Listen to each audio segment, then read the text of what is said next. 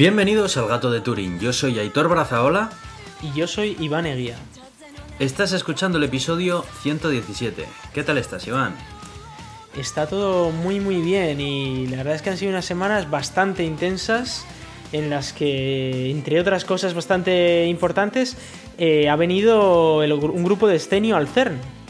Ay, cual, sí, es verdad, es ah, verdad. no te acordabas tú de esto, ¿verdad? No me acordaba, no, no me acordaba. me, me lo mencionaste por Telegram, pero no. ¿Y ¿Qué, qué Sí, tal? sí. Cuéntame, cuéntame. Pues nada, vino, vino nuestros compañeros de, de Scenio al CERN, eh, en su mayor parte, si no en su total parte, eran eh, youtubers o, o compañeros de youtubers, ¿no? Produ- productores, etcétera. Y, y bueno, la verdad es que estuvo, estuvo muy bien. eh, eh, yo no pude participar en mucho porque tenía que trabajar, pero eh, sí que estuvieron dando, dándoles charlas, eh, estuvieron visitando el CERN, diferentes experimentos en los que yo estuve a punto de ser guía de alguno, pero al final, eh, pues por cuestiones de agenda, no, no fui. Y, y luego, pues eh, tuvieron, entre otras cosas, pues una cena bastante chula. Nos fuimos ahí a, a cenar fondue ahí al lago de Ginebra. eh, y, nada, nos lo, nos lo pasamos bien. Siempre es un placer ver a, colegas divulgadores, en este caso, sobre todo más de ciencia, ¿no? Y yo creo que se lo pasaron muy, muy bien en el CERN. Eh, de hecho, algunos ya están publicando los, algunos de los vídeos que grabaron por aquí. Estuvo muy bien una, una entrevista que hicimos a, a Álvaro, un, investigador, un científico eh, con el que luego sé que Crespo grabó un- una entrevista ya más en profundidad y que no sé si está ya en su canal o no. Eh, y la verdad es que estuvo, estuvo muy bien. Eh, un personaje, un físico de estos teóricos bastante mayorcito ya, que, que tiene sus, sus ideas y, y sus frases lapidarias de, de meterse con todo el mundo y, y que le preguntas algo y te responden dos palabras y esas cosas. Eh, la verdad es que bastante, bastante curioso. Eh, di una charla pues un poco explicando el tema cosmológico, un poco el modelo estándar y cosas así, y sobre todo de qué es lo que nos queda por, por aprender. ¿no? Esa es la única charla a la que yo pude asistir. Y, y nada, eh, luego fue un poco de, de y tal, ¿no? Visitar, estuve también visitando la ciudad y así. Así que muy ¿Qué bien. fuisteis a Valdepaquí, a, a la Sí. Fondue? Eh, Eso, ese- fuimos a, a la fondue a, a Valdepaquí se llama. Es, eh, es- bueno, tienen ahí unas termas también y, y tienen un, Una pequeña un playa restaurante. artificial tiene ahí al lado También del una playa que ahora está cerrada, claro. De hecho, además, el día que nos tocó estaba lloviendo a cántaros, bueno, estaba, Sí. estaba diluviando. Jo, qué pena. Y ya era ahí de noche y tal. eh, es que Héctor eh, se vino con, con los chavales y todo. Bueno, fue un poco. Un poco loco to- todo, pero, pero fue, fue divertido. Y, y aprendes un montón. La verdad es que a muchos no les conocía, a otros obviamente son más conocidos, ¿no? Eh, Crespo, Santalaya, Héctor, les ves mucho porque son gente que tiene muchos suscriptores, pero hay otros que no son tan conocidos y que la verdad es que eh, aprendes mucho de ellos porque son muy expertos en su campo también Claro. y, y suele, suele ser muy, muy divertido. La verdad es que eh, algunos les conocía ya de, de, por ejemplo, algunas cenas de Naucas y así en los que hemos estado. Y a otros, pues, pues no, y les pude, les pude conocer. Además, se nos juntó un compañero mío de- del trabajo, eh, que también se llama Aitor, por cierto, todo el mundo se llama Aitor. Hombre, hombre, ya sé quién dices, claro, hombre, se, se apunta un bombardeo. sí, sí. Sí. Pues, pues sí, se nos, se nos apuntó y, y fue, fue divertido. Que, que estaba diciéndome, joder, ¿les puedo pedir un autógrafo o una foto y tal? Y yo, tú pide, pide. ¿Tú qué le dijiste? que no, por supuesto, ¿no? Por supuesto, sí, sí, no, además ser gente muy maja y, y siempre dispuestos a, a hablar. Eh, sobre la, la entrevista que hizo Crespo a, a Álvaro, al, al señor este, hubo algún momento bastante gracioso en el que eh, estaba, por lo visto, Álvaro no, le, había pedi- le había mandado un libro firmado hacía unos años y, no lo había recibido Crespo, con lo cual Crespo no se había enterado de que le había mandado el libro y, le dijo algo así como, oye, que no me, no me dijiste gracias por haberte mandado el libro. Y Crespo decía, pues si no, no me ha llegado. y, como que estaba metiéndose mucho con Crespo el, el este. Y, y luego me decía a mí en plan de, pues es que yo no le he hecho nada, solo que no he recibido el libro. y el otro se había enfadado. Pero bueno, hay alguna, alguna anécdota graciosa, la verdad es que fue divertido. Fue, Qué bueno, qué bueno. chula. ¿Cuánto Sí, tiempo sí. estuvieron? Eh, pues bueno, oficialmente estuvieron dos días, pero claro, era un jueves y un viernes, así que muchos se quedaron el sábado también. Eh, algunos volvieron el sábado y otros volvieron ya el domingo. Y el sábado pues pudieron ver un poco la ciudad y tal, bueno, estaban ahí. Y, y algunos hicieron grabaciones en directo desde aquí. Me acuerdo que, por ejemplo, eh, Crespo, pero el de, el de Coffee Break, no el de YouTube. eh, Ignacio Crespo eh, hizo un directo con unos cuantos colegas también. eh, y nada, estuvimos hablando también como ahora Ignacio está en La Razón, ¿no? Eh, le están, está publicando un artículo diario en La Razón y, está teniendo muy buena acogida por el periódico y tal, así que bueno. La verdad es que tiene, tiene, muy, tiene muy buena pinta el cómo está evolucionando la, divulgación en España con, con este equipo. Pues sí. Y, bueno, Yo tengo muchas ganas de, como- de- de volver por ahí de visita. En cuanto pongan los vuelos Vente, de. EasyJet directos, yo en cuanto, Sí. en cuanto pueda Bueno, si me paso por ahí. parece ser que vas a tener que venir porque vamos a hacer una presentación en el CER, nos- nuestro equipo, Ah, y, sí, y sí. es parte de tu trabajo, así que tendrás que venir a- además- a, además saludar y a. si, si a me vernos, cuadra, si me cuadra eso bien, pues ya está, me hago, me hago el viaje ahí. En Sí, fin, sí. Pero bueno, da, da igual, volveré tarde o temprano más veces, o sea que. Sí, sí, desde luego. Vale. Aquí, aquí estamos esperándote. Eh, yo te quería comentar que estoy viendo una, una serie que, que me ha hecho mucha gracia, eh, porque trata acerca de un estudio de videojuegos AAA que tienen un videojuego muy exitoso que es un MMORPG y parece que van a sacar una nueva expansión y está en todos los típicos estereotipos de un estudio de desarrollo de videojuegos, ¿no? Está el director creativo que es un narcisista eh, del copón que se cree que es el único que puede salvar la empresa y el que tiene las mejores ideas.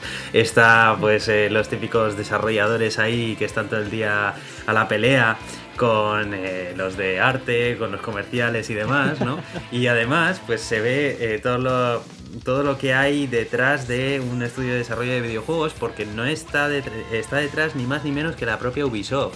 Entonces, todo, todo lo, lo que se ve en el estudio, porque les ves ahí, ¿no? Haciendo pues toda la grabación de las animaciones con estos trajes que se ponen especiales y demás, y todo, todo el equipamiento y cómo está distribuido todo, y los roles y todo, ¿no? O sea, es muy realista en ese sentido. Pero y, explican parecida- también cómo Ubisoft mete los bugs en sus juegos. O... Se meten con todo, sí. se meten con todo. O sea, el, el tema es que es una comedia, ¿vale? Se me ha olvidado decir Sí. esto quizás. Y claro, es muy rollo Silicon Valley, ¿vale? Son todos Sí. episodios de 20 minutitos, nada más, que se ven súper rápido.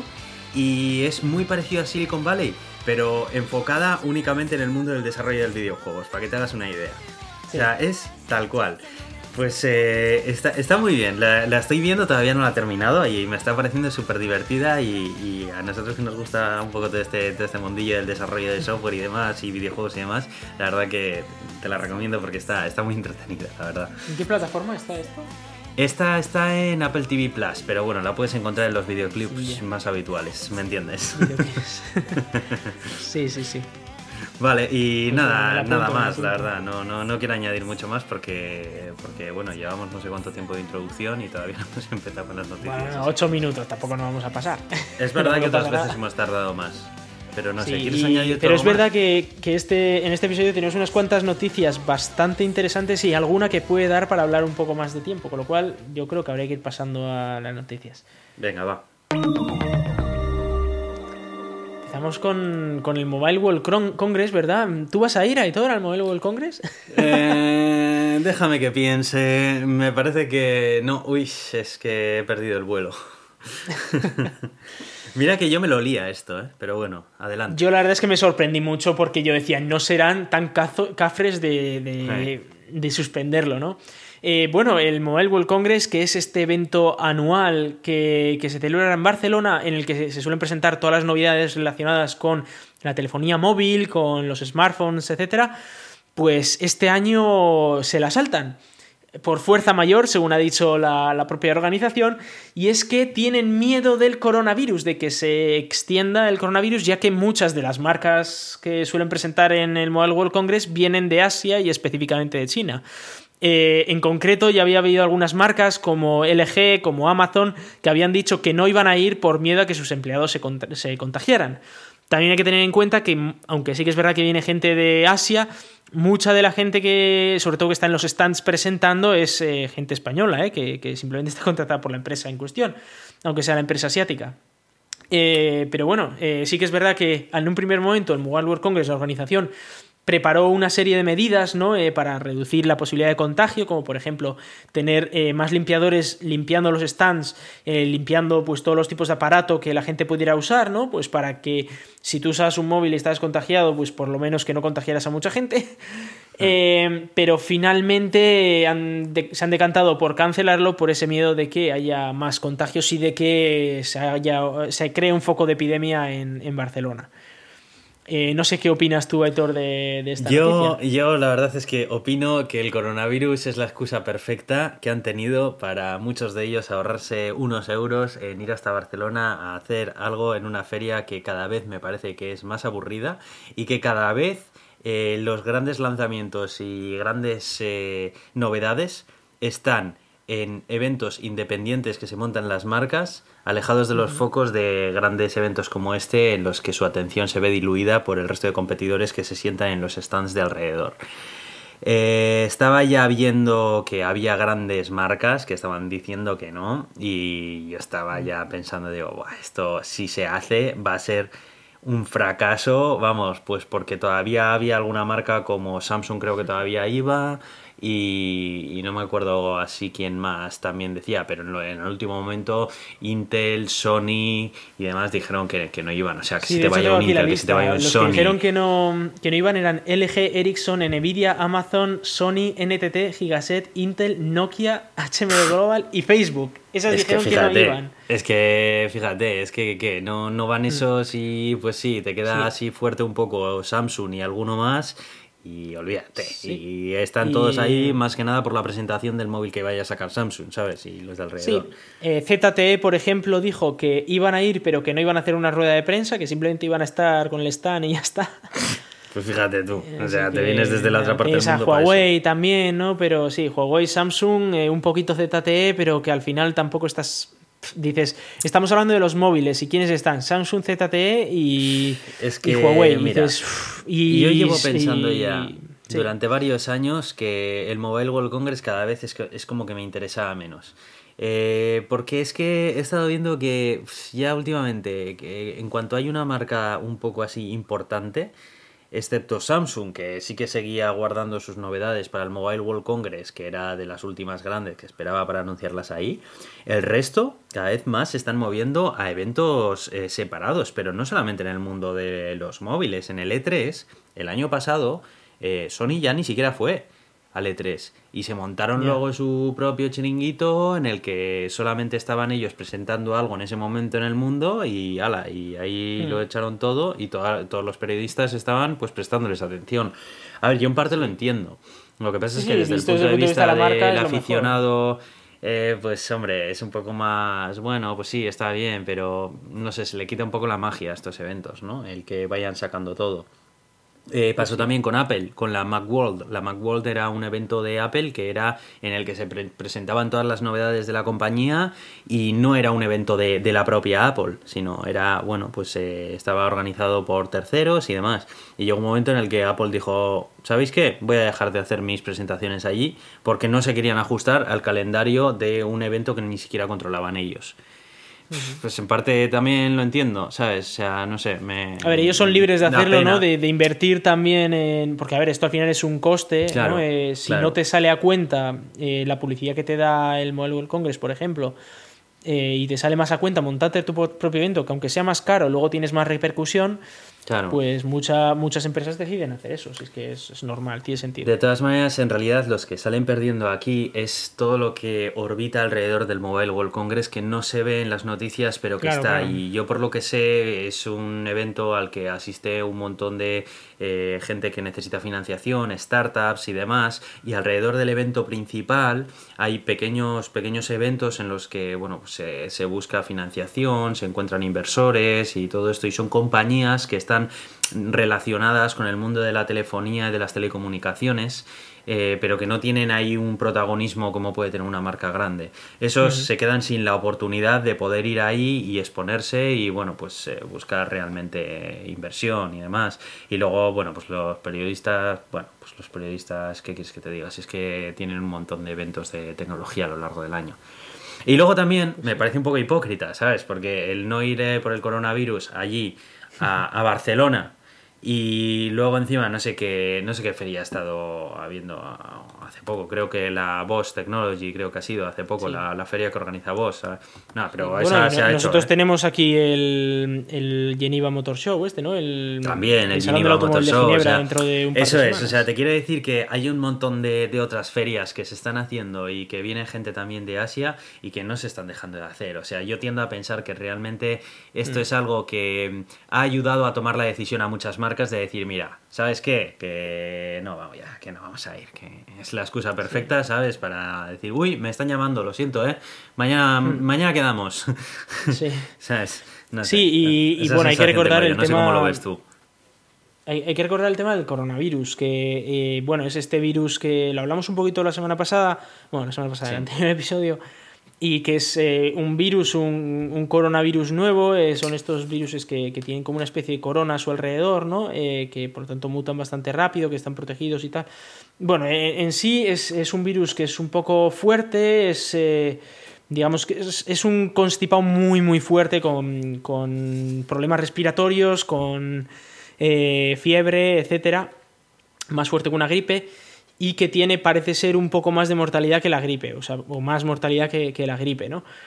Eh, además, eh, bueno, tiene ese detalle que parece ser que se contagia antes de, que tengas síntomas siquiera. Entonces tú eres contagioso antes de tener síntomas, lo cual pues lo hace muy contagioso. Porque como tú no sabes que estás enfermo, pues no puedes avisar y entonces eh, contagias. También es verdad que ha habido mucho, mucha gente que ha tenido el coronavirus y que casi ni se ha enterado. Hubo un de hecho, no sé si fue el, primer caso español, que, fue un, señor que tu, tuvo dos, tres días malos y luego, y fue antes de que salieran todas estas noticias del coronavirus y cuando vio todas las noticias dijo, él ya estaba bien, él ya estaba normal, después de dos, tres días, pues eso, como con una gripe un poco, una gripe sin más. Y fue al médico para revisar por si acaso y efectivamente él era portador de coronavirus, con lo cual eh, hay que tener cuidado. Es verdad que eh, para gente en, los grupos de riesgo, ¿no? como pueden ser personas de edad avanzada o niños muy pequeños, eh, o gente que tiene el, sistema inmunitario muy, pues bueno, con bajas defensas, digamos, sí que puede ser peligroso, ¿no? Y gente que tiene problemas respiratorios también, porque sí que es verdad que afecta mucho a... Es muy fácil que tenga una neumonía, por ejemplo, ¿no? Eh, pero bueno, una neumonía en general no pasa nada porque tengas una neumonía. Te vas al médico, te recuperas y, ya está, ¿no? Pero sí que es verdad que para gente que esté en, zona de riesgo, pues es un poco fuerte.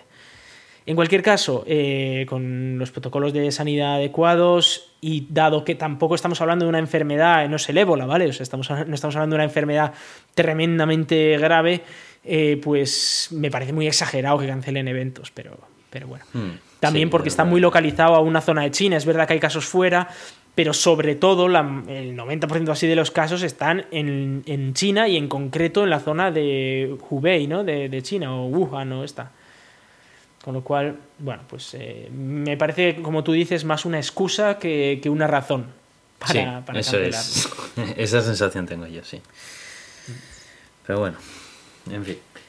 Y, bueno, hablando de excusas, eh, vamos a hablar de las Voyager y la excusa que tenemos en esta ocasión es eh, que se cumplen tres décadas de aquella foto icónica que, eh, que se sacó desde la Voyager 1 hacia la Tierra en el, el 14 de febrero de 1990 en el que, pues claro, estaba ya esta, esta nave, la, la, nave Voyager, ya lleva pues como 30 años, no, 30 años no, lleva como 10, 15 años eh, en el espacio y eh, se, eh, Carl Sagan consiguió convencer a, los de la nave que giraran la nave y sacaran una foto hacia la Tierra.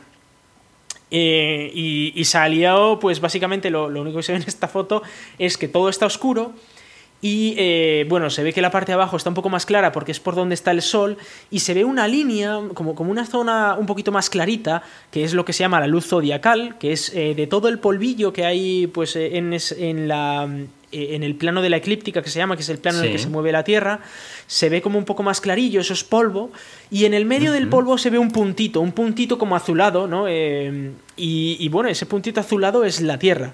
No solo es la Tierra, están ahí juntos la Tierra y la Luna, lo que pasa es que eh, están tan juntos que, que, se ven solo en un puntito, ¿no? Como si, como si estuvieran ahí los dos.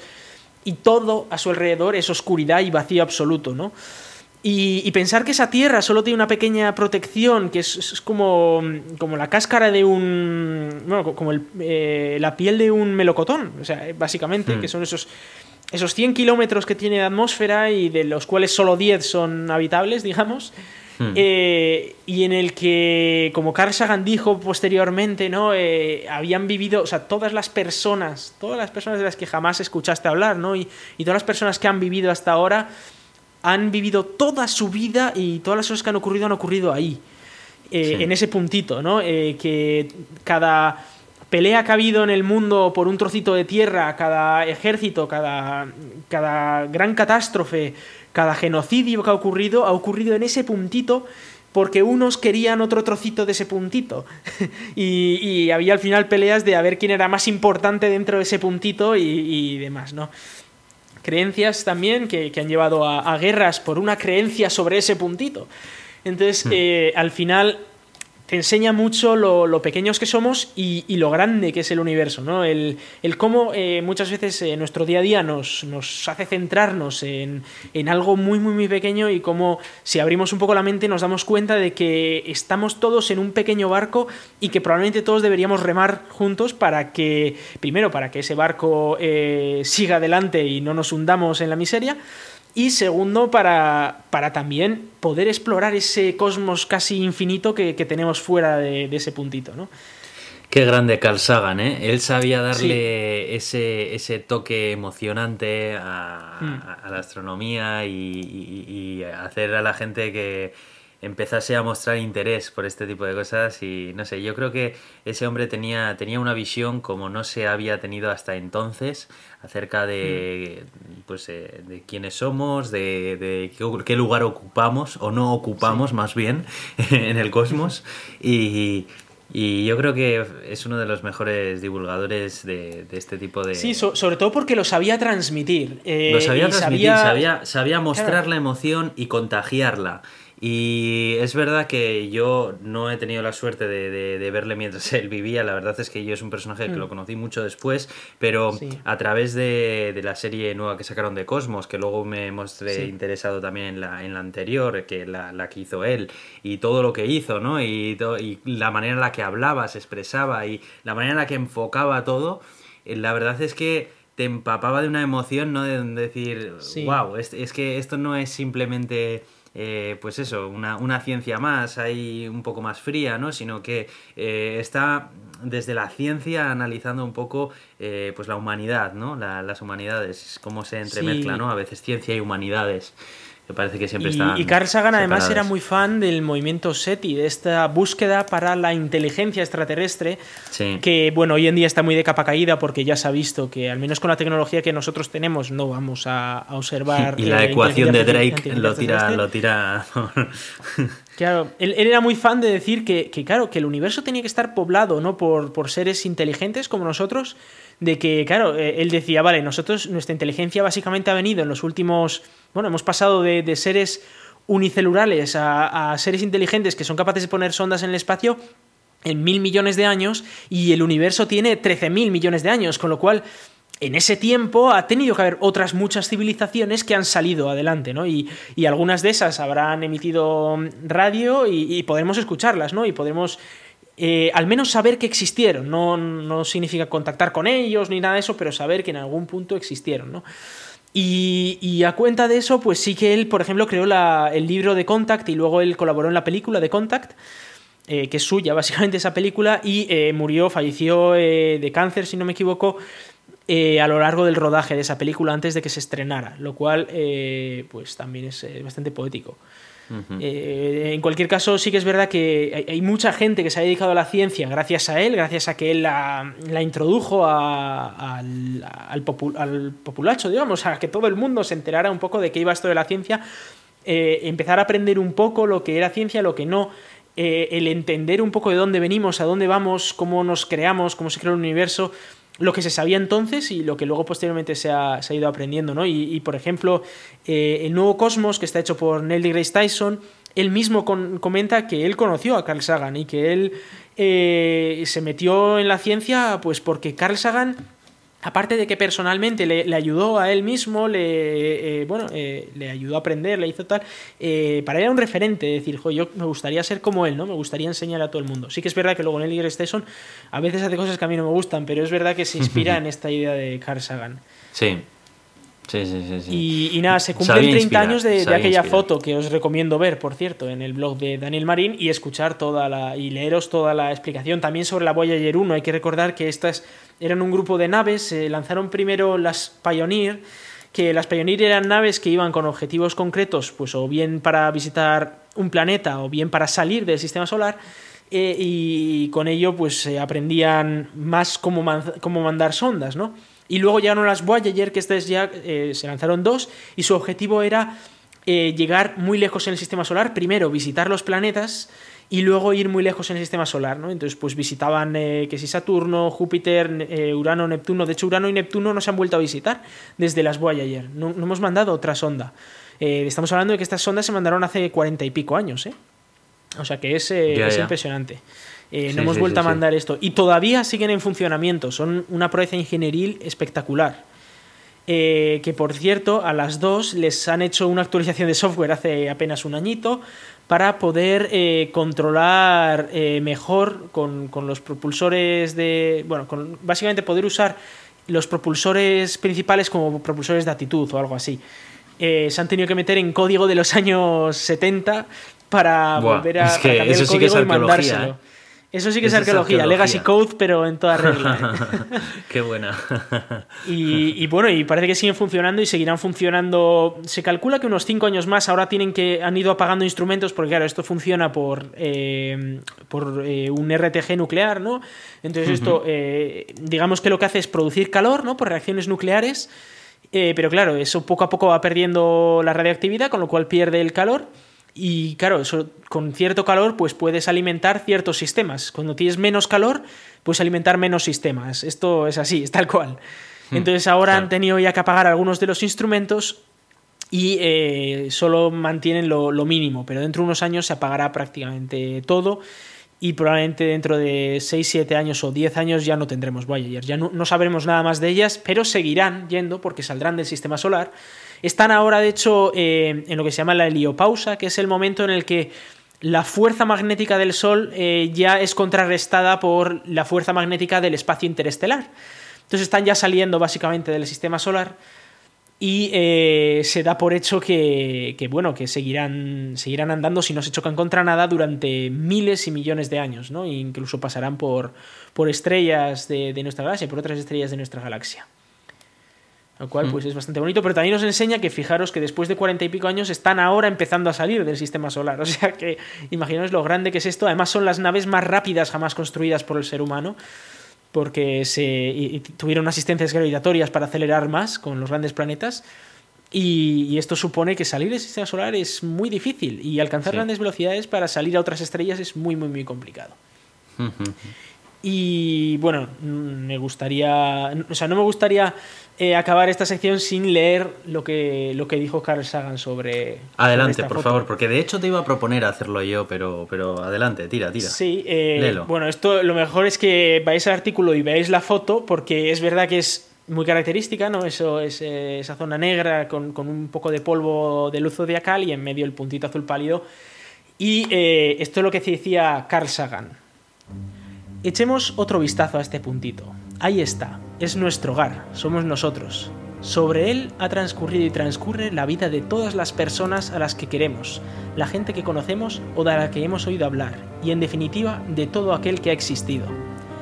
En ella conviven nuestra alegría y nuestro sufrimiento, miles de religiones, ideologías y doctrinas económicas, cazadores y forrajeros, Héroes y cobardes, creadores y destructores de civilización, reyes y campesinos, jóvenes parejas de enamorados, madres y padres, esperanzadores infantes, inventores y exploradores, profesores de ética, políticos, corruptos, superstars, líderes supremos, santos y pecadores de toda la historia de nuestra especie han vivido ahí, sobre una mota de, polvo suspendida en un haz de luz solar.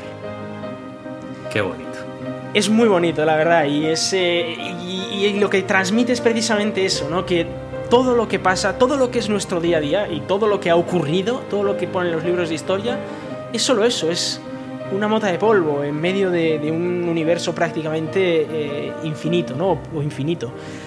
Eh, es impresionante, ¿no? Y, nos hace salir un poco de nuestra de, nuestra internamiento que tenemos de esta idea de, la rutina, ¿no? Y para empezar a pensar un poco más a lo grande, decir, oye, eh, ¿qué más puede haber ahí? Antropocentrismo, que todo tiene que estar relacionado con, nosotros y que somos el origen y, todo, y no sí. estamos equivocados.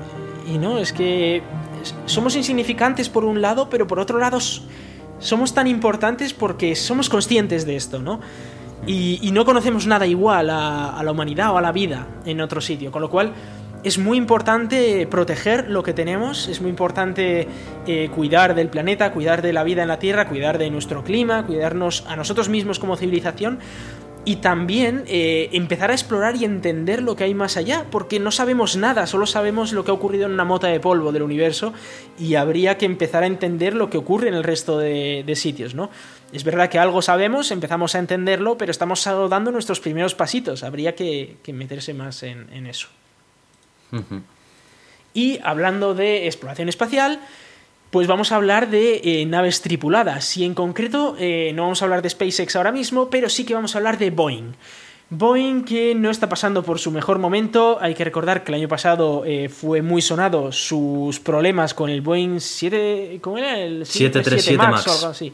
El 737 Max que pues tiene un mal diseño, el software estaba, lo que es el programa informático que lleva el avión, estaba roto por todas partes, eh, tuvo un accidente, si no recuerdo mal. Dos. Y, dos, de dos, de hecho. Eh, la, FAA, que es la, comisión que tiene que, aprobar, que, tiene que aprobar en, Estados Unidos eh, pues todos los nuevos aviones que salen y demás. Además, se vio que él estaba dando eh, resultados favorables a pesar de no estar cumpliendo con todas las medidas de seguridad necesarias y bueno, ahí hubo una explosión de...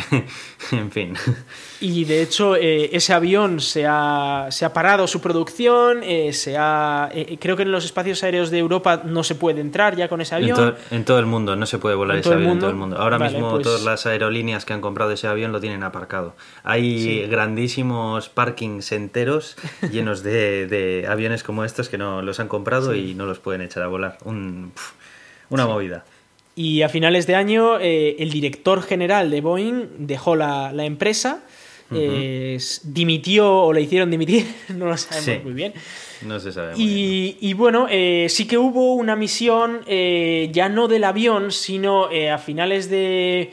De hecho, un día antes de la, de la dimisión del director general, el día 22 de diciembre, aterrizaba después de haber sido lanzado el 20 de diciembre, eh, la cápsula eh, Starliner, que es la cápsula tripulada espacial de Boeing, que es la que está compitiendo con la Crew Dragon de SpaceX por esos contratos de la NASA y que parece que ambas van a conseguir los contratos de la NASA. Aterrizó, pero bueno, esa misión el objetivo era lanzarla sin tripulación, ¿no? Porque la primera misión que se acoplara con la estación espacial, como lo hizo anteriormente la de SpaceX, eh, que hay que recordar que SpaceX tiene mucho menos presupuesto que Boeing, no solo, no solo en cuanto a presupuesto, que claro, Boeing es una empresa mucho más grande, sino que la NASA ha puesto mucho menos dinero en SpaceX que en Boeing. Pero bueno, el caso es que eh, SpaceX lo hizo antes, se acopó con la estación espacial, aterrizó de nuevo y todo más o menos bien. Hay que recordar que luego esa cápsula explotó, pero bueno, por lo demás, eh, aterrizó bien y al menos la misión la, hizo correctamente. Pero Boeing no pudo acoplarse con la Estación Espacial Internacional. Y ya se sabían algunas informaciones, pero ahora ha salido el informe completo y vaya esperpento de misión, la verdad. Eh, fue ¿eh? Eh, todo el rato al filo de la catástrofe, ¿vale? Eh, vamos a explicar un poco los, sobre todo los dos grandes fallos que hubo en esta misión y cómo la NASA está extremadamente preocupada por, por, esta nave, porque claro, tiene que meter gente ahí. De hecho, se está hablando que igual les van a pedir que la vuelvan a repetir la misión para asegurarse de que lo pueden hacer. Es decir, que arreglen todos los fallos y lo vuelvan a repetir sin tripulación, porque esto es gravísimo lo que ha ocurrido. ¿vale? Vamos a empezar por el lanzamiento. Entonces, eh, esta nave se lanzaba eh, en un cohete Atlas V, eh, que es un cohete muy probado, y eh, este cohete lo que hace es lo pone en órbita, es decir, lo pone dando vueltas a la, Tierra porque una vez está ahí, pues se autosostiene, digamos, la, nave espacial, ya sigue dando vueltas, no eternamente, porque hay rozamiento con un poquito de aire que hay ahí arriba y al final acabaría, acabaría cayendo, pero podría estar meses ahí dando vueltas, ¿no?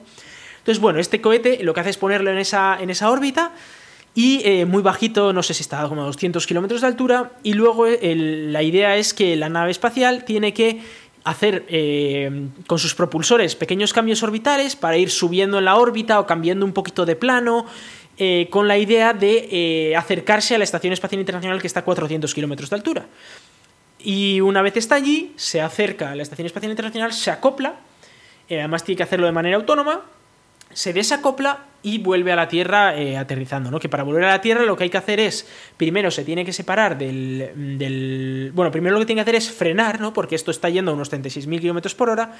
Eh, y para poder caer lo que tienes que ir es más despacio de manera que tu órbita se cae dentro de la Tierra, digamos, ¿no? Entonces lo que hacen es frenar poniendo retropropulsores y ya una vez va a entrar, se separa el módulo de servicio, que es ahí donde está el combustible, los paneles solares y estas cosas, eso se separa y se destruye en la atmósfera y lo que es la cápsula pues aterriza. ¿no? Esto es muy bonito, teóricamente, pero no ocurrió hmm. así. Primer fallo que, tenemos es que eh, la nave no sabía... Eh, bueno, no, sabía cuándo tenía que encender sus, eh, sus motores eh, porque claro, una vez se separaba del cohete tenía que encender sus motores para acercarse a la Estación Espacial Internacional. No encendió los motores. Y la primera pregunta fue, ¿y esto por qué? ¿Por qué no ha encendido los motores? Y arranca, pues revisaron, arranca. Arranca, trata de arrancarlo, Carlos. No, si el, problema no era que los motores estaban mal, si estaban bien los motores. El problema era la que la nave, pues, de eso de que sabes que pillas un vuelo y te pilla el jet lag y tal, pues estaba un pelín retrasada la hora de, la nave. Eh, un pelín son ocho horas, ¿vale? ocho horas retrasada. con lo cual, eh, para que nos hagamos una idea. ¿Nadie se dio cuenta de un error tan garrafal como ese? No, nadie se dio cuenta. Para que te hagas una idea, eh, esta nave da una vuelta cada unos 90 minutos, de hecho, cada un poco menos de 90 minutos a la Tierra. Esto significa que estaba retrasado pues algo así como cinco vueltas a la Tierra, ¿vale? O sea, estos son como 300.000 kilómetros de, diferencia. De eso de que dices, ¿y cuándo me pongo yo a frenar eh, en la carretera y te pasas 300.000 kilómetros de la curva? Hombre, pues te la das. es así de simple. Bueno, me imagino que eh, estarían en SpaceX descorchando champán, ¿no? Eh, tanto ya no, no te sé decir, no tengo información interna de SpaceX. pues sí, eh, este fue el primer fallo. Eh, se dieron cuenta, obviamente, cuando no encendió los, propulsores, dijeron, ¿qué pasa? Y lo primero, una de las cosas que hicieron fue, pues no sé, mira, mira a ver eh, el log de por, el log del error de por qué no se ha encendido. Y dice, oye, que solo tenemos logs hasta hace 8 horas, pero están saliendo nuevos de, hace 8 horas. Y dice, ahí va, mira el reloj de la, de la nave. Ah, es que está retrasado 8 horas, vale, no pasa nada. Cambiaron, cambiaron el reloj, volvieron a reprogramar los encendidos del motor y funcionó. Todo esto, esto es lo que se llama hacer una ñapa en producción, ¿vale? esto de que dices, no funciona, pero es que está en el espacio, a ver que hacer algo, así que, oye, conéctate malamente, cambia el número y a ver si tira, a ver. Básicamente. Bueno, actualizaron el, software, eh, pusieron la hora bien, lo cual está guay. Vaya problemita. Y se encendieron los motores correctamente para acercarse a la estación espacial. Entonces, eh, claro, eh, el, siguiente intento es que, bueno, intentaron acercarse a la estación espacial y vieron que, no, que no, que no se acercaba correctamente y dijeron, no. o sea, bueno, digamos que, que estaba muy desincronizada la órbita y que no había manera de ir a la estación espacial, así que la NASA les pidió que no lo intentaran y que por favor se fueran a casa. En plan, no, no acerques ese cacharro a, a donde tengo seis astronautas, ¿vale? O sea, no. Viene, viene a ser un contigo, no, bicho. Sí. E, es un. A ver.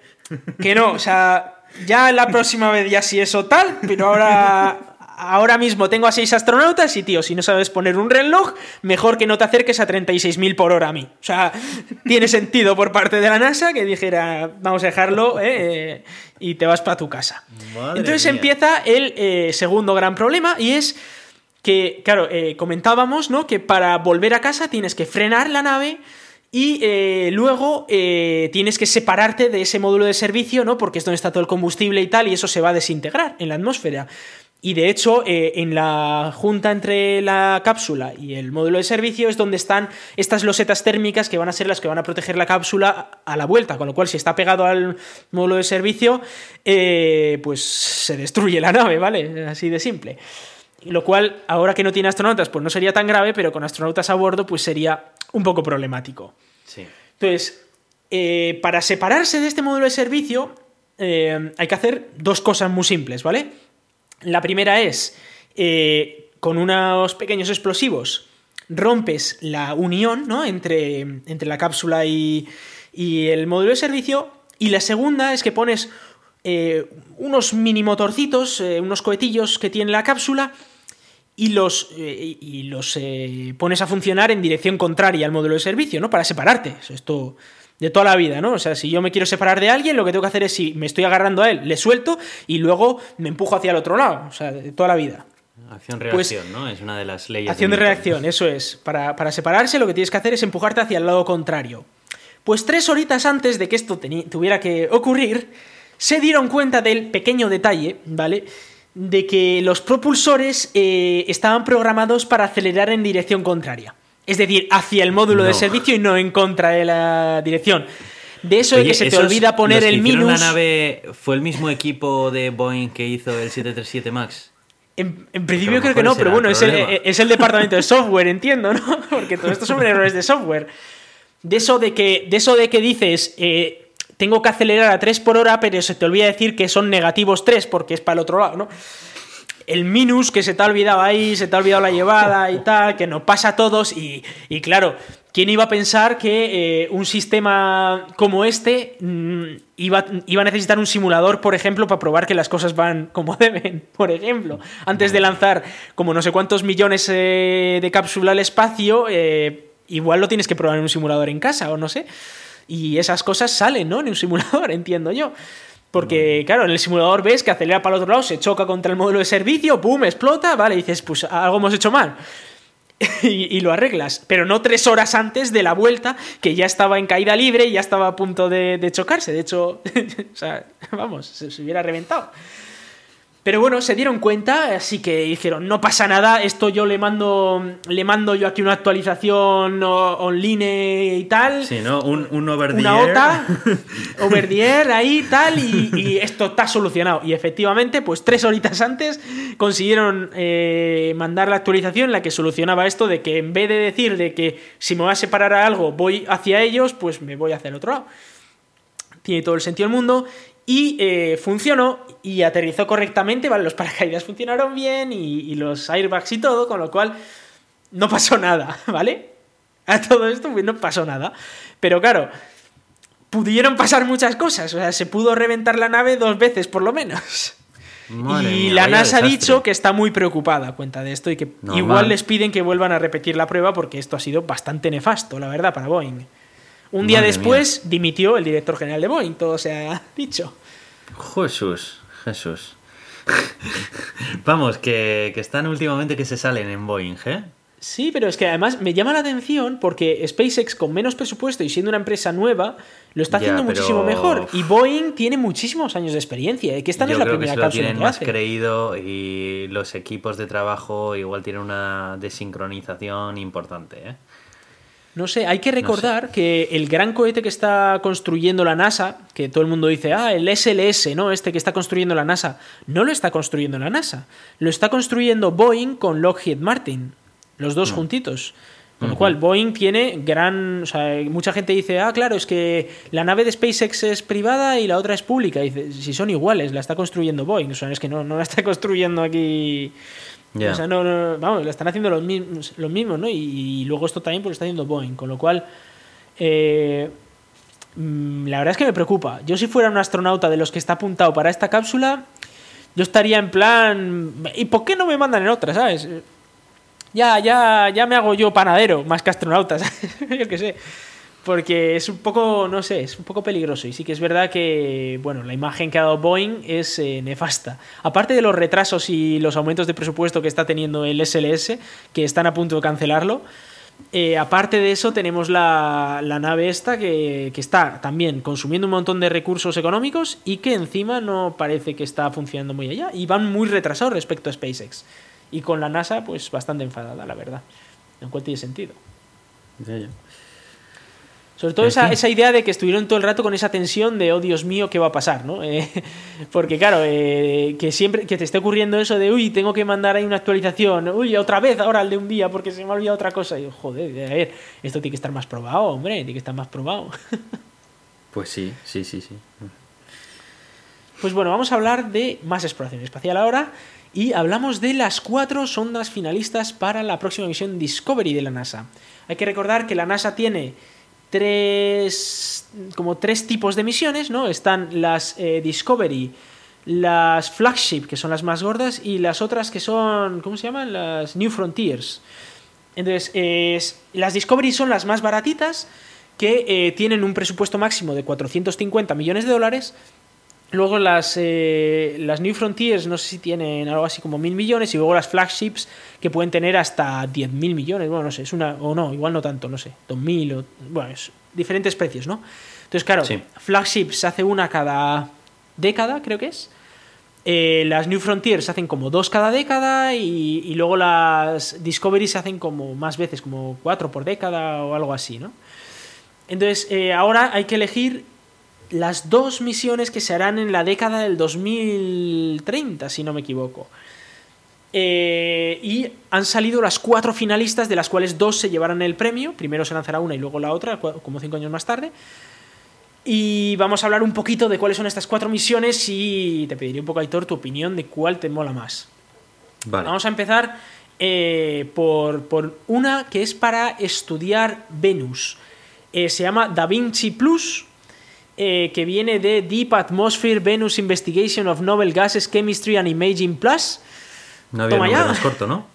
Es que tenía que poner Da Vinci, así que han puesto ahí palabras. Y el Plus, que últimamente está muy de moda. Sí, el, Plus es porque antes existía la Da Vinci y ahora han sacado eh, una versión mejorada para esta, porque les rechazaron la última vez y ahora pues la han mejorado un poquito. Entonces, eh, la, idea, bueno, el nombre es habla ¿no? de investigación profunda de la atmósfera de Venus eh, sobre gases nobles, química y fotografiado. Es decir, que lo que quiere es ir a Venus, entrar en la atmósfera de manera profunda y eh, investigar gases nobles, la química y luego sacar fotillos también de por ahí. Eh, vamos a pensar un poco lo que es Venus. Venus es un planeta que es muy similar en cuanto a tamaño a la Tierra, un poquito más pequeño, no es como Marte, que es muchísimo más pequeño que la Tierra. Venus es bastante parecido, además está a una distancia parecida que la Tierra, Marte está mucho más lejos, sin embargo Venus está al 75% de la distancia al Sol que la Tierra, es decir, está más cerca.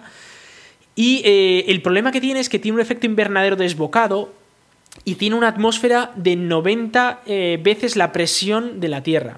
Y con ese efecto invernadero y esa presión, lo que ocurre es que la temperatura del planeta en la superficie es de unos 400 grados centígrados. Esto es suficiente como para fundir el plomo, para que nos hagamos una idea. Es un poco parecido a como, se está en Sevilla o así, ¿no? Sí, más o menos. Es, Sevilla en un día de verano es más o menos esto. Hmm. Eh, entonces, eh, claro, el, mandar allí una sonda es muy complicado. En su día Rusia mandó las sondas Venera, por ejemplo, eh, y, bueno, eh, aterrizaron allí, aguantaban unas horitas, hasta tres creo, pero luego ya se, destrozaban, se destruían por la presión y el calor, se desintegraban. Entonces, sí que tenemos fotos de la superficie y tal, pero no tenemos mucha cosa. Y luego sí que se ha cartografiado desde el espacio, se han sacado muchas fotos, pero eh, solo con radar, porque la capa de nubes es totalmente opaca al, eh, visualmente. Entonces tú lo ves y parece una. Venus parece una bola amarilla, básicamente. Hmm. En cambio, si lo ves con radar, sí que puedes ver un poco cómo es la, la superficie, ¿no?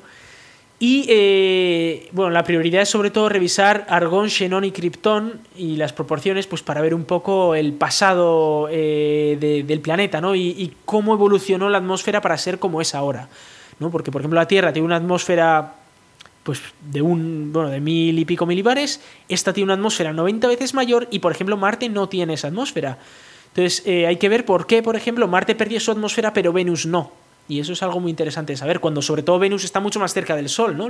que Marte está a mitad de distancia. Le afectaría mucho más el Sol para quitarle la atmósfera, pero en cambio de una atmósfera muy muy potente. Pues esto hay que aprender por qué. Em, claro, el problema que tiene esto es que al ser una sonda de baja, bajo presupuesto, lo que va a ocurrir es que eh, va a tener como un par de un par de cápsulas, una que se va a quedar en el, en el espacio dando vueltas a Venus eh, y la de hecho no estoy seguro si se va a quedar en órbita de Venus, sí, se va a poner en órbita de Venus. No, no, perdón, no se va a poner en órbita de Venus, es decir, que va a pasar de largo de Venus y mientras tanto va a dejar caer en el planeta una capsulita que atravesará la atmósfera eh, y, bueno, con, la idea de que pueda revisar esos gases y que llegue a la superficie, pero no está muy claro de que vaya a llegar a la superficie. De hecho, creo que no, es parte de la misión primaria. Eh, eso significa que van a ser unos minutos de descenso en los que mandará información, mandará información a esta nave que se va a pasar de largo de Venus, esta nos la mandará a nosotros y ya está, se acabó la misión. Eh, es cortita, pero también es verdad que hay que recordar que es una misión de bajo presupuesto. Hay otra. Siguiente. Dime. Hay otra. Siguiente, eh, siguiente. Esta no me. Sí, sí. La siguiente es Veritas. Eh, se llama The Venus Emissivity Radio Science Insart Topography and Spectroscopy. Toma ya. Vaya tela, ¿eh? Bueno, esto, esto es una misión de un orbitador a Venus, es decir, que quieren mandar una nave que se quede dando vueltas a, Venus y eh, con una órbita bastante excéntrica en la que una parte de la órbita pasaría eh, muy muy cerca de la atmósfera, de hecho rozaría la atmósfera y, y por eso tiene una forma así como con los paneles solares mirando para atrás. Y eh, frenará en la atmósfera para aprender más sobre eh, la atmósfera primero y sobre la emisividad, sobre la topografía y hará espectroscopía de los gases de la atmósfera también, pues con la idea de aprender un poquito eh, más sobre lo que es eh, la atmósfera de Venus, cómo se creó y en este caso concreto va a sacar imágenes muy precisas de la topografía de Venus. Eh, mejor de las que tenemos hasta ahora. Estaríamos hablando de que hasta ahora la resolución que teníamos era de entre 115 y 280 metros por píxel y, eh, y en este caso vamos a conseguir una, resolución de unos 30 metros por píxel y en algunas zonas podría llegar a tener hasta 15 metros por píxel de resolución, con lo cual va a mejorar mucho el conocimiento que tenemos de la superficie de Venus, que esto no, lo tenemos hasta ahora. Mm, eh, bueno. no te ilusiona mucho. Bueno, tenemos otra y en este caso vamos a hablar de la IVO. Eh, IO Volcano Observer. Esta, es un poco más esta sencilla sí, de entender. Esta sí, esta sí. Esta te gusta. Bueno, hay que recordar que Io es una de las lunas galileanas de Júpiter. Es una de esas que cuando apuntas un telescopio de estos de aficionado a Júpiter, pues ves una de las cuatro puntitos que ves al lado de Júpiter. Es esta. Es muy grande esta luna y está en una zona muy cercana a Júpiter. De hecho, está todo el rato pasando por sus cinturones de radiación. Y está tan cerca de Júpiter que eh, tiene eh, unas fuerzas de marea brutales. De la misma manera que, por ejemplo, nosotros en la Tierra tenemos fuerzas de marea de la Luna, que lo que hacen es, entre otras cosas, que suba y baje el nivel del mar. La Luna también recibe fuerzas de marea de la Tierra, lo que hace es que, por ejemplo, se acople a la Tierra y siempre veamos la misma cara de la Luna. Pues Io también tiene fuerzas de marea de Júpiter. Y como está tan cerca y el planeta Júpiter es tan, tan tocho, pues eh, aparte de estar acoplado con Júpiter y de estar mirando todo el rato a Júpiter, aparte tiene volcanismo, un volcanismo brutal, pero muchísimos volcanes. Es el, es el objeto del sistema solar con más volcanes que existe. Además es muy llamativo porque esos volcanes tienen la lava azul, lo cual es eh, muy curioso. Y esa lava puede llegar a 200 kilómetros de altura o algo así. Bueno, el caso es que tú ves por la falta de oxígeno, ¿no? El, color de, esa, de esa lava, ¿no? Eh, no, estoy seguro de por qué, la verdad, no estoy, no estoy enterado. Eh, sé que es azul, mm. pero no, no sé por qué. Y es espectacular porque, eh, porque tú ves el planeta, bueno, la, luna, y es como una bola y luego tiene como paraguas azules que le salen y que son claramente visibles a simple vista, ¿no? Son, son impresionantes, la verdad. Entonces, la a mí este me encanta. Sí.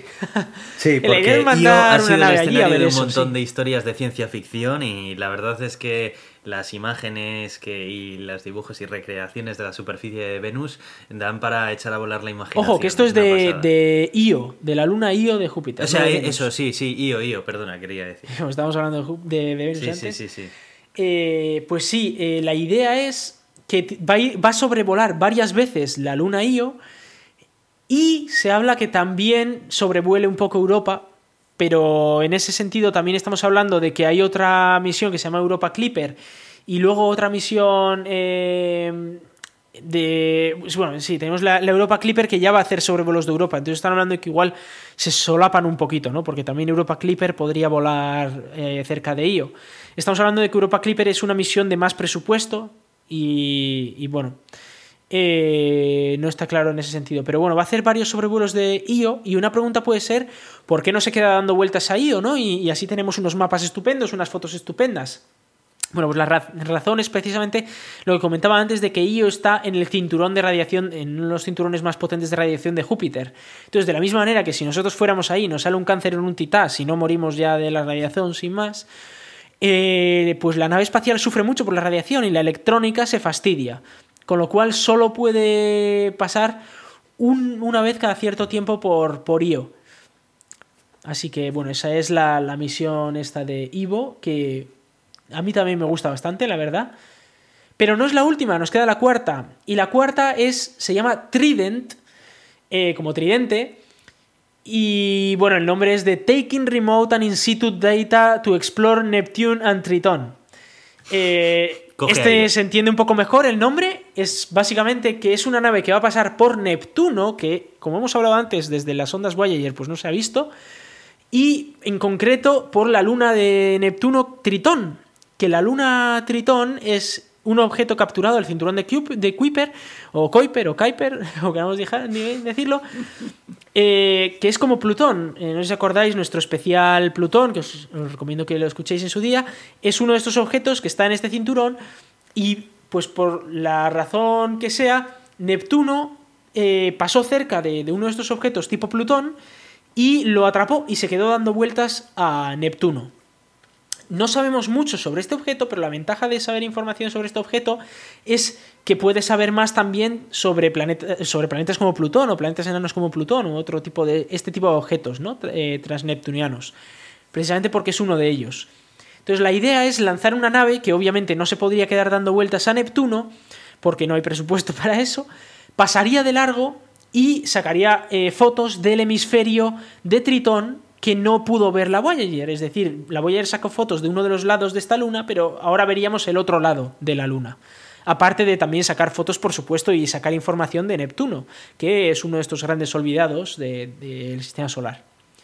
El miedo que tienen aquí los investigadores es que se estaba hablando ya de que quizás se aprobaba una misión flagship, por ejemplo, una gorda, eh, para ir a visitar Neptuno y Urano, los dos, y, o uno de los dos, y que quizás si ya mandamos una nave de bajo presupuesto a Neptuno, pues no se aprueba esa misión o se aprueba con muchísimos recortes, ¿no? Entonces podría quitar una misión a Neptuno eh, por una de, de bajo presupuesto, lo cual pues no, no hace tanta gracia, ¿no? No sé qué opinas de esta misión. Bueno, eh, está bien también. Lo que pasa es que, no sé, a mí eh, yo me, me trae muchos recuerdos de, de novelas de ciencia ficción. eh, en do- en 2010 creo que es Odisea 2, Sí. la continuación de la famosa 2001 Odisea en el espacio. Eh, gran parte de la acción transcurre, transcurre también por allí y demás. Y no sé, yo creo que es la, es la que más me gusta de todas las que has mencionado. La última, la de Neptuno. Ujú. O la de No, Io. no, la de Io, la de Io. La de Io. Mm. Pues eh, yo creo que también, sobre todo porque aunque sí que me interesa mucho una misión a Neptuno, sí que me gustaría que fuera una flagship de estas, una que digas, me voy a quedar orbitando a Neptuno durante 10 años o algo así, o, o que pase por Urano y por Neptuno, por los dos planetas o cosas así. Porque mm, son los grandes olvidados y creo que se merecen una gran misión, ¿no? Eh, esos dos planetas. Porque no sabemos mucho de lo que se llaman los gigantes de hielo, ¿no? que son estos planetas que son más pequeños que Saturno y, y Júpiter, pero que son muy especiales, ¿no? Eh, no sé si era Urano, que me parece que tiene vientos de 900 kilómetros por hora y cosas así. No sé, son, son sitios espectaculares. Sí, no, la verdad es que cualquier punto del sistema solar tan lejano tiene que, tiene que volarnos la cabeza, ¿no? Lo que hay ahí. Y sobre todo que son planetas muy, muy grandes y que son inexplorados, que no sabemos nada de hmm. ellos. Exacto. Bueno, pues si te parece, voy a tomar yo el testigo y voy a volver otra vez a la Tierra, donde en ese punto azul pálido se crean nuevas empresas y se destruyen otras también, ¿no? Y pasa el tiempo y empresas que en su día anunciamos en este podcast, que ya parece que no, pero van pasando los años. Y yo recuerdo cuando anunciamos en este podcast que el creador de Android, Andy Rubin, iba a sacar su marca de teléfonos eh, móviles Android llamada Essential y querían revolucionar el mercado de los teléfonos Android. No sé si recuerdas. Sí, sí, me acuerdo. Estuve a punto de comprarme yo uno, o sea que sí. es verdad que lo hablamos aquí y la propuesta que tenía era original en cuanto al diseño de la pantalla, porque cuando todavía no eran habituales los teléfonos móviles con prácticamente toda su parte frontal de pantalla, pues él ya estaba proponiendo una manera de integrar un pequeño notch que hoy en día todos sabemos lo que es un notch, pero por aquel entonces no había ningún teléfono con algo parecido donde poner la cámara frontal y todo el resto de la pantalla pues ser eh, pues eso pantalla útil realmente que no que no hubiera marcos ni nada. El único trocito sería la cámara frontal. Mm. lo sacó eh, la verdad es que bueno yo estaba un poco expectante por ver a ver si había un gran nuevo jugador en el terreno de los smartphones, que creo que empiezan a estar demasiado establecidos ya y que es muy difícil desbancar a los grandes. Y así fue, así fue. La verdad es que el teléfono de Andy Rubin, bueno, pues eh, tuvo, tuvo su pequeño público. Es decir, que Estaba bastante chulo, el diseño molaba bastante, decir, ¿eh? Sí, pero me da la sensación de que lo único interesante que traía fue fácilmente cogido por otras marcas que ya estaban establecidas y pudieron, pudieron hacer lo que pues, eh, él, intentó hacer, pero en un ecosistema ya eh, que estaba funcionando y que ya estaba vivo. ¿no? Entonces a él yo creo que le costaría mucho más ponerse a la altura de eso. Después de sacar ese teléfono que la verdad es que no vendió lo que él esperaba, tampoco se esforzó mucho en hacer mucho marketing porque la verdad es que la marca Essential yo creo que es una marca que únicamente era conocida entre círculos de nerds como nosotros. Y después estuvo intentando dar bandadas, eh, estuvo trabajando en una segunda versión de este dispositivo. Eh, al final tuvo que cancelarla, pues porque la verdad es que las cuentas no iban bien. Tampoco ayudó que se mezclaron pues ciertas acusaciones de eh, de vuestro sexual, o sea, de acoso sexual, vaya, que no me salía la palabra, contra el fundador y demás. Y bueno, pues eh, al final todas estas cosas fueron pesando un poco sobre la popularidad de la marca y sobre el desarrollo de su smartphone y poco a poco pues eh, fue, fue decreciendo. Llegó un momento en el que tuvo que despedir el 30% de la plantilla. Ya la marca, bueno, pues había perdido un poco el empuje inicial con el que jugaba sacó un prototipo que era un móvil con un diseño bastante especial, por decirlo de algún modo, la verdad, que nunca lo llegó a comercializar. El churro es alargado, efectivamente. Se lo sacó el año pasado, de hecho. Sí, pero nunca lo llegó a vender porque dicen que encontraron tantos problemas para entregárselo a, sus clientes que no, no, llegaron a venderlo. Lo que viene a ser pues simplemente que, que, se dieron cuenta de que fabricarlo y distribuirlo y comercializarlo pues es bastante difícil. De hecho, eso es algo que es una maquinaria que tienen muy engrasada las grandes empresas tecnológicas y que es algo que está ahí y es como el gran olvidado, ¿no? Todo el mundo se piensa que hacer un móvil es algo fácil y no es así. Hacer el móvil es solamente la primera parte, la primera parte, pero realmente el fabricar eso a escala, distribuirlo a un precio y, toda la logística que conlleva y todo, es que es, son muchas cosas que por eso alguna vez eh, que he traído aquí al podcast, ¿no? Alguna noticia no sé si las he traído, la verdad, porque me suelen parecer un poco de cuñado, ¿no? Estas típicas noticias de el nuevo móvil de no sé quién, eh, costarlo, o sea, fabricarlo cuesta, eh, no sé, 54 dólares y te lo venden por 600. Y dices tú, ¡hala! ¿Pero cómo puede ser eso? Pues ahí precisamente es donde no se están teniendo en cuenta pues todas estas cosas que están ahí y que están incluidas dentro del precio de un terminal. y muchas veces viene el precio residual del terminal, también te digo, porque claro, dices, vale, sí, una vez he montado 70 fábricas que me han costado 10.000 millones, eh, tengo montado todo el sistema de marketing, contratado a un montón de gente que me escribe el software, contratado tal, ahora cada vez que saco un móvil son 54 dólares. Dices, ya, ya, pero tengo que pagar todo lo demás, ojo, ¿eh? ¿No? Claro, claro.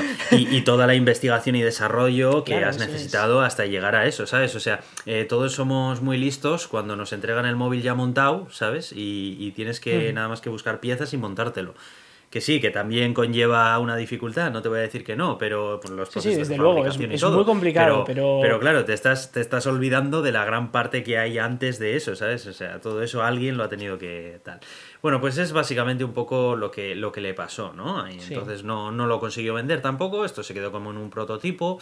Luego llegaron incluso a comprar una aplicación que se había hecho popular como cliente de correo. Desconozco totalmente porque una empresa como esta se quiere meter en el fregado de comprar una aplicación, un cliente de correo electrónico. Es que ya ahí es cuando ya a mí me da la sensación de que tú ya has perdido el foco y te estás agarrando un clavo ardiendo, ¿sabes?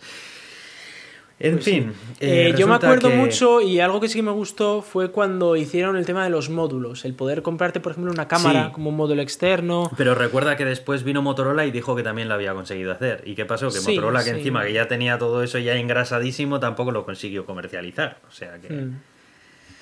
No pues sé, pues no sé. Al final yo creo que, no, no, son suficientes las, las ideas que, tuvo. Yo creo que las sobrevaloró. Pensó que quizá el mercado iba a apreciarlas más de lo que realmente pues se han apreciado después. Realmente no, no cambiaron realmente mucho.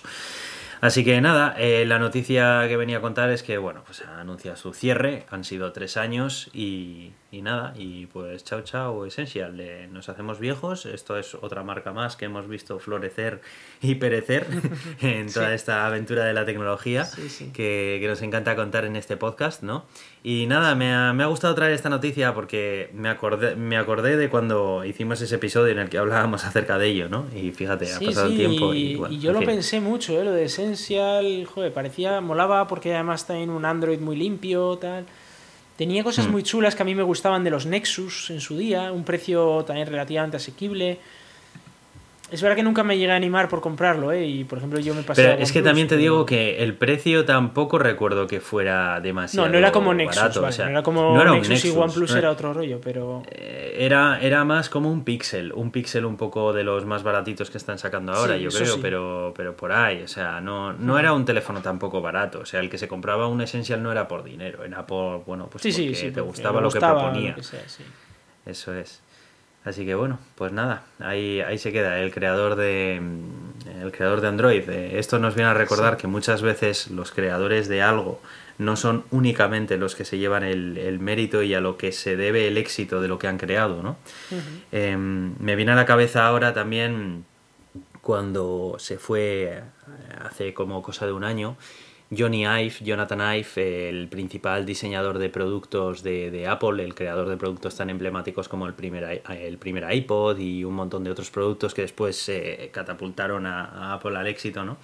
Y el montón de gente que estaba diciendo, wow, se va al genio, se va al genio, ¿no? Y, y tú decías, bueno, si realmente este señor ya hacía siglos que en Apple realmente se paseaba por los pasillos, nada más. O sea, realmente es, una, es una sola persona. Bueno, luego no impuestos más de gestión que de. Claro, no, y, no, se puede realmente centrar todo en el mérito de, un producto como un smartphone o como un producto de estos que intervienen tantos equipos, tantas personas y hay tantas cosas en una sola persona. Entonces, eh, el hecho de que esta persona, pues sí, probablemente sería, sería tenía un rol muy importante en el desarrollo de Android.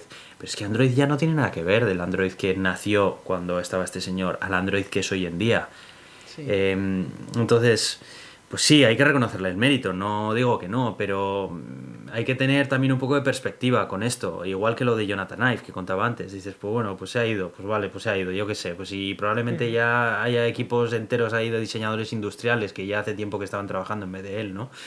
No sé, hay muchas veces que se peca un poco también de, este, de darle demasiado protagonismo a ciertas celebridades, cuando en realidad pues el trabajo siempre es más, más horizontal y se reparte más entre, entre todos los equipos.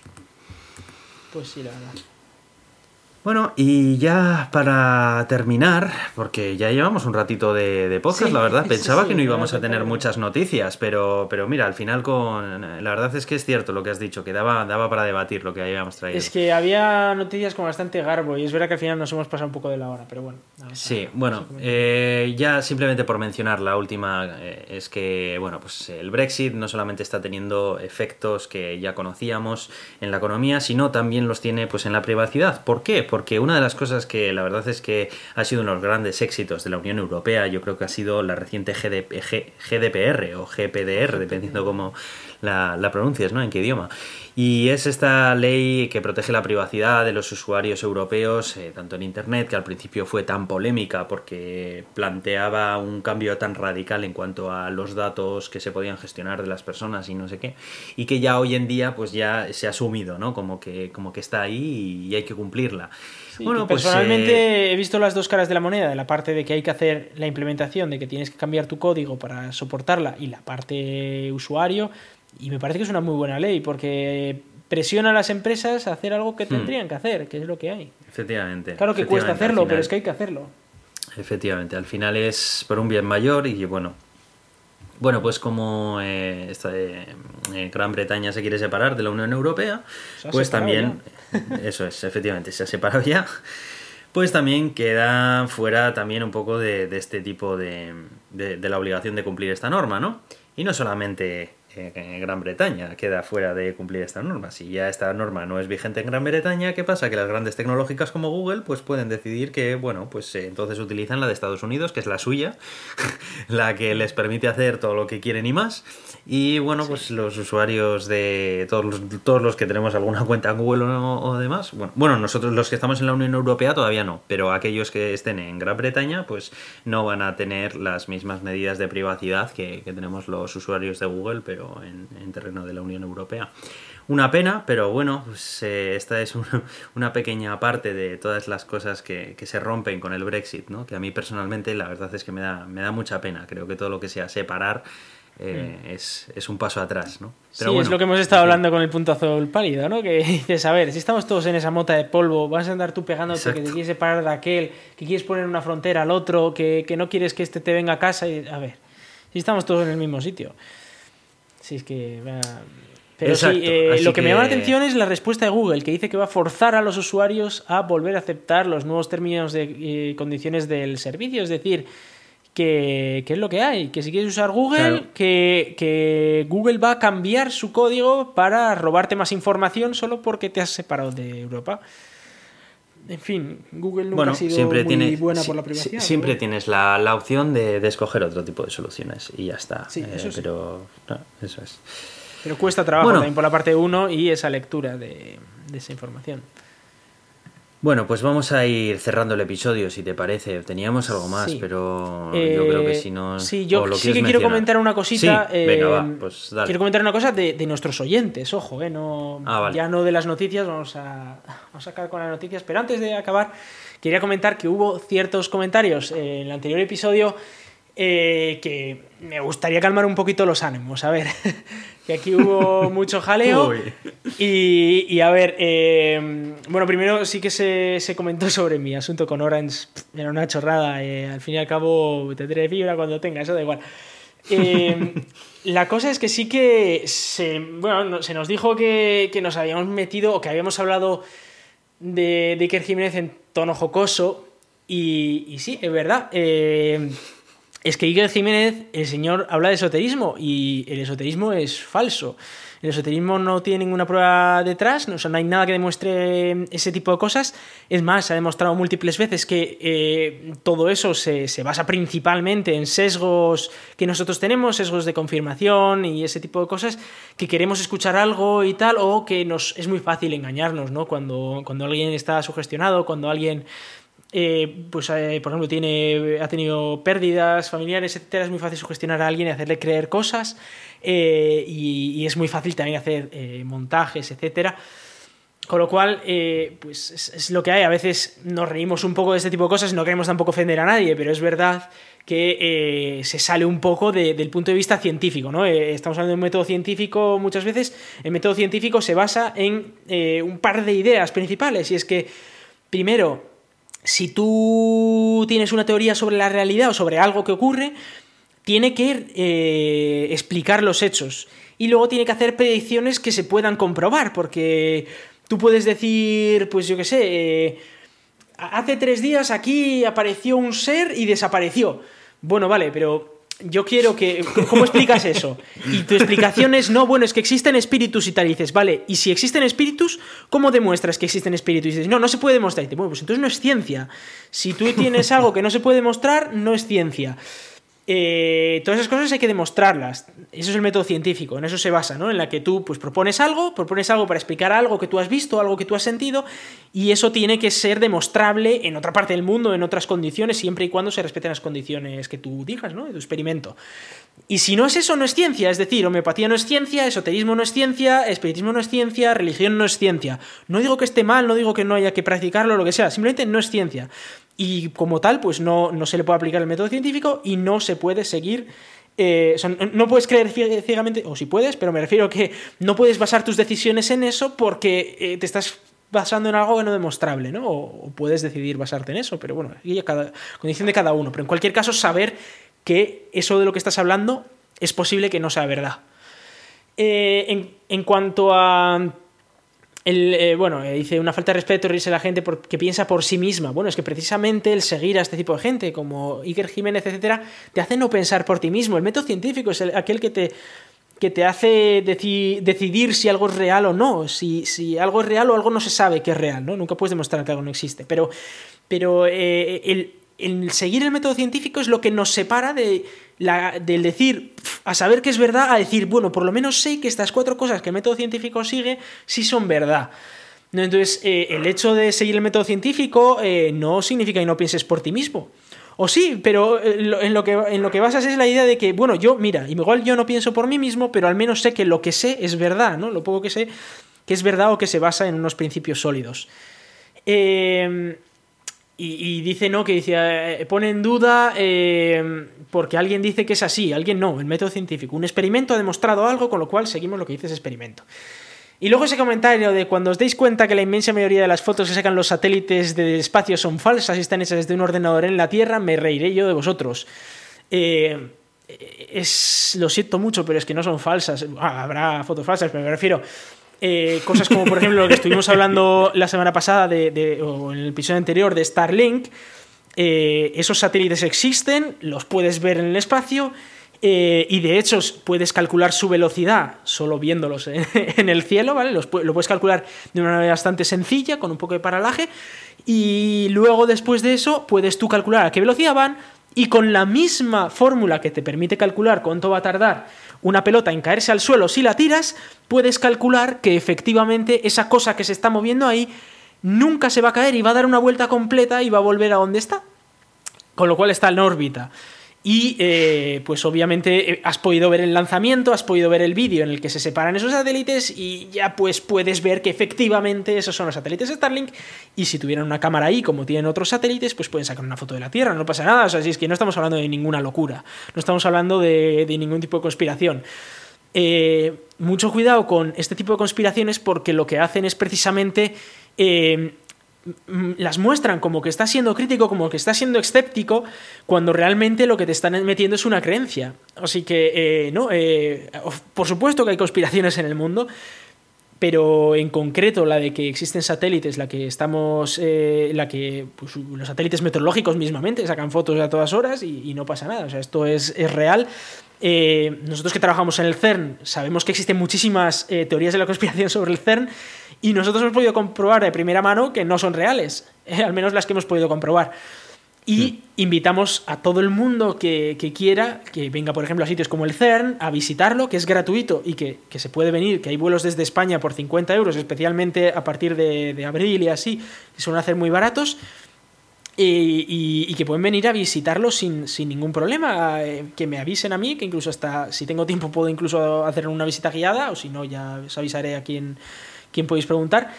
A otros sitios, como a la NASA, a, este tipo de sitios, se puede ir a visitarlos, podéis ver los cohetes, ver lo grandes que son y plantearos vosotros mismos si realmente se gastaría todo ese dinero en construir un objeto tan enormemente grande, un objeto tan enormemente caro, si no estuviéramos haciendo algo de verdad, ¿no? Y sobre todo si superpotencias enemigas, como puede ser Rusia o la Unión Soviética en su día, no hubiesen, eh, no hubiesen protestado si efectivamente lo que estaba haciendo Estados Unidos era falso, ¿no? Eh, que sí, que existen conspiraciones, pero por ejemplo, eh, cosas como la llegada a la luna, el pensar que no llegamos, eso no es una conspiración, eso es que te estás autoconvenciendo para pensar eh, que, nunca llegamos cuando está demostradísimo que llegamos y lo podéis demostrar vosotros mismos desde casa. Hay que tener mucho cuidado con lo que se lee, hay que ser muy crítico con lo que se lee y siempre asegurarse de que todas las fuentes que usan los artículos o lo que sea que estáis leyendo sobre algo se basan en el método científico, que es la, única manera que, como he dicho antes, de saber si algo es verdad o no sabemos si es verdad. Pero cuando algo es verdad, pues el método científico lo acaba por, por demostrar.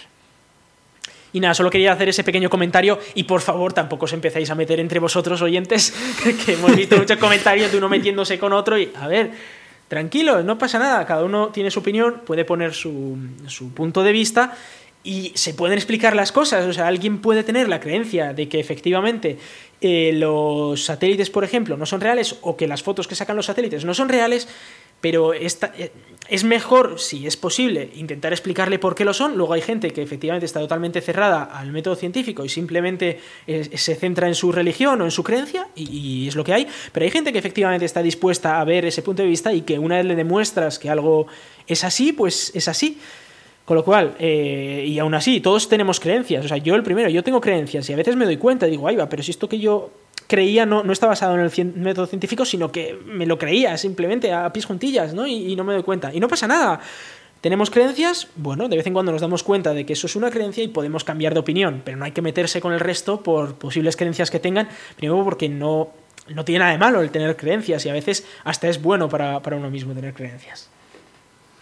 Bueno, pues la verdad es que yo no voy a añadir nada más. Creo que todo lo que has dicho está bien dicho y coincido completamente en todo lo que has dicho. Así que simplemente voy, voy a ir cerrando ya. Recordando los sitios donde nos podéis escuchar. En Euska Digital los martes a las 7 de la tarde estamos en Radio Post Castellano. Pertenecemos a la comunidad de Ciencia Creativa Estenio, que a su vez pertenece a la Cátedra de Cultura Científica de la Universidad del País Vasco. Nos podéis mandar vuestros mensajes al gatodeturin.gmail.com en Twitter, en arroba el gato de Turín, y tenemos página en Facebook. También nos podéis escuchar en iTunes, Evox, Spotify, TuneIn y poneros, ponernos vuestras valoraciones. Eh, yo soy Aitor, arroba cronosnhz en Twitter. Y yo soy Iván, arroba Razican en Twitter. Muchas gracias, no os peleéis, hacer el amor y no la guerra, y hasta pronto, chicos. Que seáis buenos.